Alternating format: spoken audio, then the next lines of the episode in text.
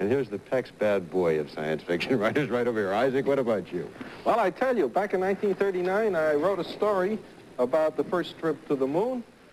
No dia em que Apollo 11 regressava à Terra, a 24 de julho de 1969, a televisão norte-americana ABC tinha em estúdio um painel de escritores de ficção científica. Entre eles estava Isaac Asimov, que recordou um conto que tinha escrito 30 anos antes sobre um tipo que construiu uma nave com sucata que tinha no quintal e foi à Lua. As ficções sobre as viagens à Lua tinham começado muitos anos antes, quando um senhor chamado Júlio Verne antecipou em 100 anos essa histórica viagem. Mas naqueles dias de julho de 1969, a realidade ultrapassou qualquer ficção e tudo passou em direto na televisão. Ignition sequence starts. Six. We choose to go to the moon in this decade and do the other things, not because they are easy, but because they are hard. Liftoff. We have a liftoff. Apollo 11, this is Houston. You are confirmed to go for orbit. Magnificent ride. And we've had loss of signal as Apollo 11 goes behind the moon. Give us a reading on the 1202 program alarm. Here, go for landing, over. Tranquility Base here. The Eagle has landed. That's one small step for man, for one priceless moment in the whole history of man. All the people on this earth are truly one. Magnificent sight out here. Magnificent desolation. Magnífica desolação. Episódio 9 A caixa que mudou o espaço.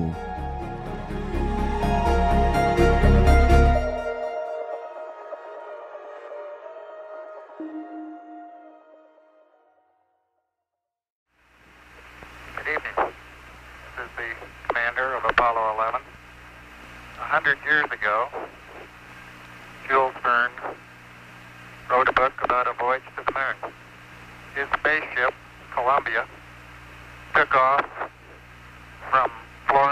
177 horas e 32 minutos de missão. Apollo 11 faz a sua última transmissão televisiva do espaço, já em contagem decrescente para o grande dia do regresso à Terra.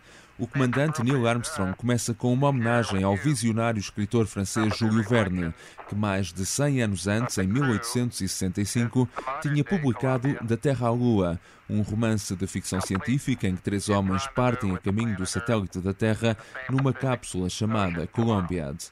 Durante os dias em que a missão durou, foram vários os diretos feitos pelos astronautas para a Terra. A televisão iria transformar aqueles dias no primeiro grande acontecimento mediático à escala global do século XX. Mas podia não ter sido assim, não fosse a decisão corajosa de um grupo de homens dentro da NASA. Antes do aparecimento da NASA em 1958, a ordem era para o secretismo. A investigação espacial estava associada a fins militares e os testes com foguetões só eram conhecidos depois de estarem no ar, para minimizar o impacto das tentativas fracassadas, que aliás foram muitas nos primeiros tempos. US space program started as a secret military program. Everything the United States was doing with rocket O programa espacial norte-americano começou como um programa militar secreto. Tudo o que os Estados Unidos faziam com o lançamento de foguetões, com o programa Vanguard e outros programas experimentais, era tudo feito em segredo. Os lançamentos não eram anunciados. Os jornalistas só sabiam quando iam para as praias com binóculos e reparavam que um foguete tinha sido lançado. Foi com a criação da NASA e a decisão do presidente Eisenhower de a tornar um programa aberto que a agência teve a autoridade para se abrir ao mundo e transmitir abertamente o que se estava a passar. Uh, to uh, let the world in, if you will, and openly report what was going on. Richard Jurek é um especialista em marketing e entusiasta do espaço e coautor do livro Marketing the Moon: The Selling of the Apollo Lunar Program, em conjunto com David Mirman Scott. Ele vai ajudar-nos neste episódio a perceber a grande operação de comunicação e marketing montada à volta da Apollo 11 e como a televisão foi o elemento absolutamente chave em todo o processo. Roger, this trip of ours to the moon may have looked to you simple or easy. I'd like to assure you that that has not been the case. Este é Michael Collins a falar abertamente da sua experiência ainda a bordo da Apollo 11. No espaço de uma década, o programa dos Estados Unidos passou do secretismo absoluto para uma transparência quase total. Richard Jurek conta como os astronautas foram os elementos decisivos para isso. E neste caso, a estratégia pode ter sido mesmo não ter qualquer tipo de estratégia. Isso tornou a mensagem mais autêntica. A Hoje, muitas pessoas ficam chocadas ao descobrir que os astronautas eram os principais porta-vozes da NASA, mas nunca receberam formação para encarar os média. Nunca lhes incutiram mensagens pró-americanas ou mensagens que a NASA queria passar. Foram autorizados e até encorajados a falar abertamente sobre o que estavam a fazer. And by doing so, there was a level of authenticity isso fez com que existisse autenticidade na forma como descreviam as experiências deles, os desafios, os perigos e as alegrias no que estavam a fazer. E essa autenticidade falou com o público em geral. Esse é o elemento-chave em converter aquilo que é um feito notável de engenharia numa história humana e emocional do ser humano que se sobrepõe à máquina, à conquista e à natureza. This um, you know man over machine and man conquering nature.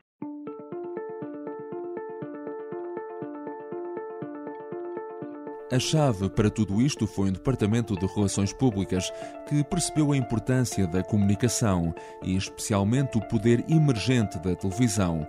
Quase todos eram jornalistas experientes que conheciam bem a forma como o meio funcionava. Mas as resistências iniciais a ter câmaras de televisão no interior das naves foram muitas, em especial porque era necessário desenvolver equipamentos mais leves e adaptados à realidade do espaço.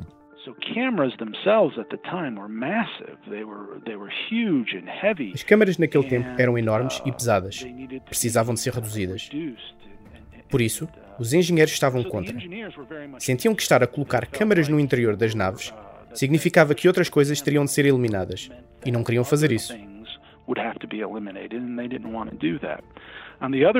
Por outro lado, havia também um grupo de astronautas que não queria câmaras na missão porque receavam que a tripulação passasse mais tempo preocupada com a sua imagem na televisão e no que estavam a dizer, em vez de prestar atenção às necessidades de vida ou morte da missão, e a que botões deviam pressionar no momento certo. E desde cedo que o Departamento de Relações Públicas da NASA se apercebeu de algo fundamental. Contar a história é quase tão importante como conseguir chegar à Lua. This was going to be a moment that uh, was going to be like none other. Uh, este iria ser um momento como nenhum outro. Nós tínhamos a tecnologia para isso e precisávamos de trazer os americanos e o mundo connosco na missão.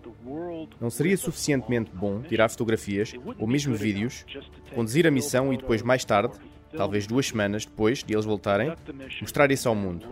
Nós precisávamos de levar o mundo connosco.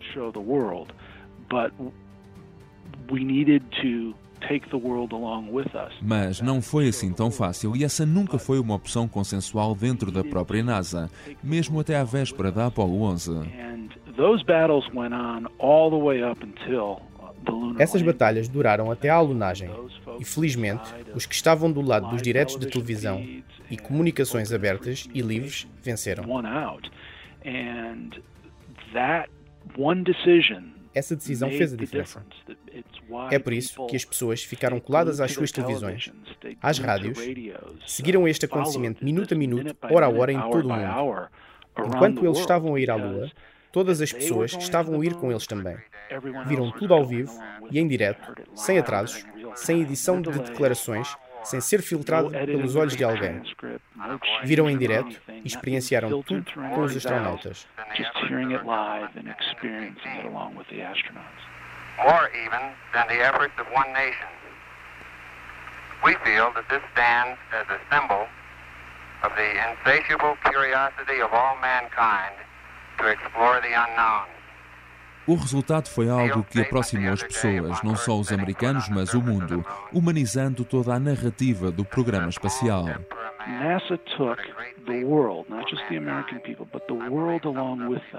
A NASA levou consigo não apenas os americanos, mas todo o mundo. Com transmissões em direto, com um foco na abertura e livre comunicação com o mundo. Tanto os sucessos como os falhanços. E ao fazer isso, humanizaram um programa que transcendeu o programa geopolítico da Guerra Fria entre os americanos e os soviéticos e tornou-o em algo à volta do qual qualquer pessoa no mundo se podia reunir. Os astronautas estão neste momento. Em Portugal, a RTP levou a cabo uma maratona televisiva de 15 horas, conduzida por José Mensurado para acompanhar os primeiros passos do homem na Lua. Mas nem todos tinham ainda televisão naquela altura no país. Eu fui perceber o que se passava com a minha própria família. Por sorte, o meu avô João já tinha comprado o aparelho em 1966, no mesmo ano em que a minha tia Helena nasceu. Esse foi um dos acontecimentos do ano para o meu avô. Mas reparem bem que nesse ano também houve um certo Mundial de Futebol em Inglaterra em que um senhor chamado Eusébio da Silva Ferreira mostrou ao mundo a força do Pantera Negra e levou Portugal ao terceiro lugar. E contou hoje em dia à minha mãe, a chegada da televisão lá à casa foi um verdadeiro acontecimento. Foi uma emoção. Eu ia não sei quantas vezes à sala espreitar a televisão. É, uma televisão. Quando nós começámos a ver aquilo a mexer lá em casa, era, mas foi fantástico. Assim, um caixote grande, madeira, era muita madeira na altura, muita madeira. Era mais madeira. Era mais madeira, depois tinha o, o ecrã assim meio ovalado, sabes? Era, mas ah, aquilo foi uma emoção, uma alegria. Aquela televisão em casa. Mas nas aldeias estava aqui a começar a dizer o meu pai as coisas não eram bem assim. Ele não viu o Homem na Lua em direto e, no máximo, ouviu pela rádio, como tantos outros milhares de portugueses. Em Amor, a minha aldeia em Leiria, se uma pessoa queria ver jogos de futebol, ou Bonanza, ou outros filmes ao domingo à tarde, tinha de ir à taberna. É, a minha televisão em casa, não. A televisão lá para casa já foi em 70 e tal, que foi televisão. Então em casa da avó, na altura, não havia televisão? Não. Então no máximo só, só podiam ouvir por rádio? E, Sim, em casa só para rádio. E nós íamos a uma televisão pública lá, um, uma loja, uma taberna, é que a gente ia ver televisão, filmes, ou, jogos do Mundial 66, por exemplo, ia lá ver os jogos. Mas nem todos os que tinham acesso à televisão estavam contentes com o que estava a acontecer. E chegaram mesmo queixas aos canais americanos de telespectadores indignados com a emissão.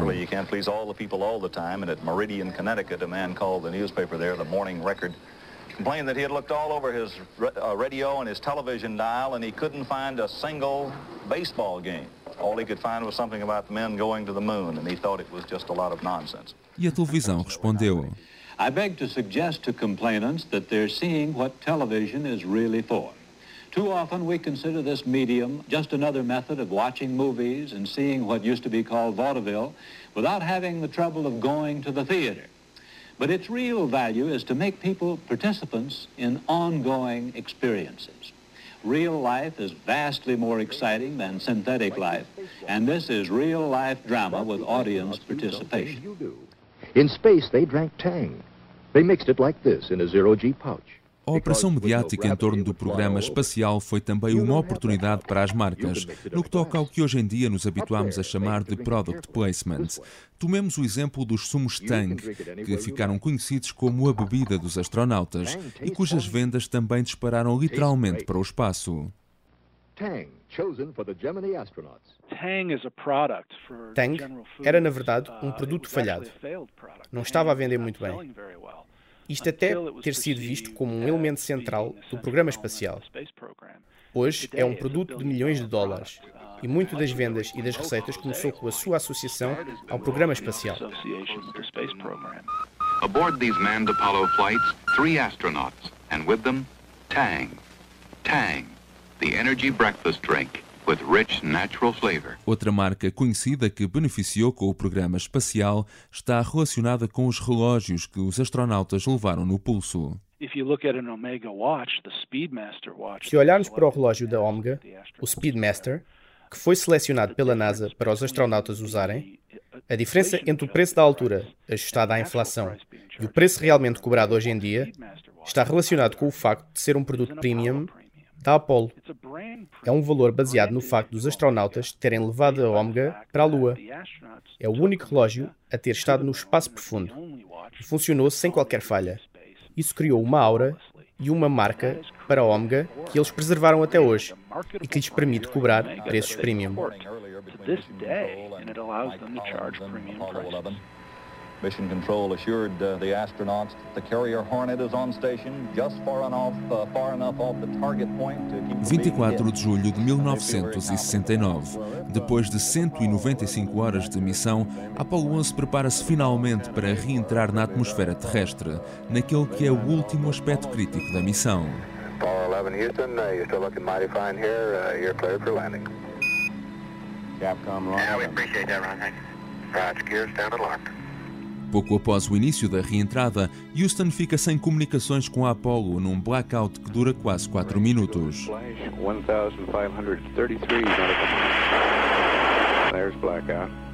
Até que, 16 minutos depois do início da manobra, a cápsula do módulo de comando com os três astronautas no interior cai finalmente em segurança no Oceano Pacífico.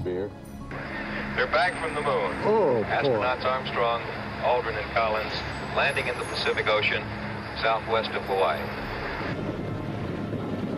Apollo 11 is back from the moon, safe and sound. A bordo do porta-aviões USS Hornet, onde o presidente Richard Nixon os espera, já se faz a festa. Os astronautas são retirados um a um da cápsula e transportados de helicóptero. There goes the first astronaut. Up in the Billy Punet, up in the Billy Punet. Assim que chegam ao Hornet, entram de imediato no módulo de quarentena, onde vão permanecer 17 dias. Here they come, the three astronauts, Armstrong, Aldrin and Collins. Nixon tinha tomado posse há pouco mais de seis meses, em janeiro de 1969. O homem que foi derrotado por John F. Kennedy nas eleições de 1960 foi, ironicamente, o presidente que esteve no momento histórico em que a meta de levar um homem à Lua até ao final da década foi cumprida.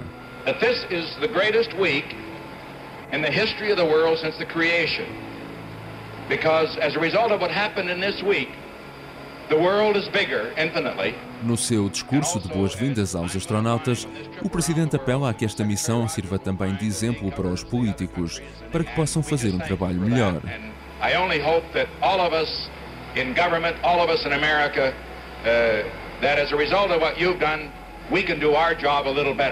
We can reach for the stars just as you have reached so far from the stars.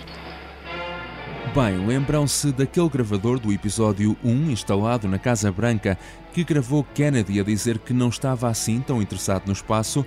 Um parecido também gravou Nixon em 1972 e as tentativas da Casa Branca em cobrir o escândalo do assalto à sede do Comitê Nacional Democrata em Washington, que ficaria conhecido como caso Watergate.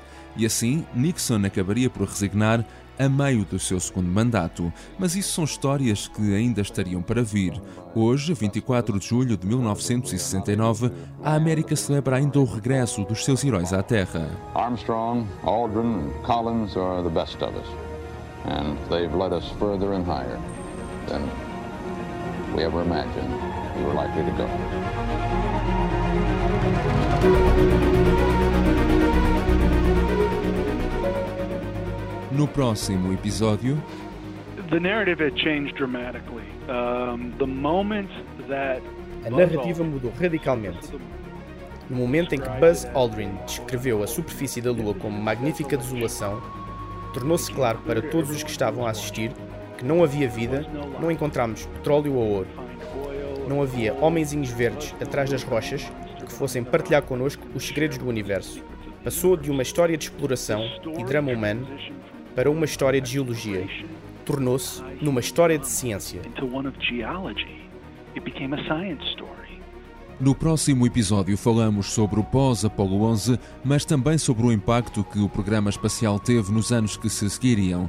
Magnífica Desolação é um podcast com apresentação e edição de João Santos Duarte. E neste episódio tenho de fazer um agradecimento especial ao João Melancia, a voz por trás da entrevista a Richard Jurek. A imagem do podcast é do Tiago Pereira Santos, Jaime Figueiredo e Joana Beleza. Sigam-nos diariamente no site do Expresso, no iTunes, no Spotify ou nas várias plataformas de Android. 50 anos depois da histórica missão da Apollo 11, revivemos aquela que foi a maior aventura da história da humanidade.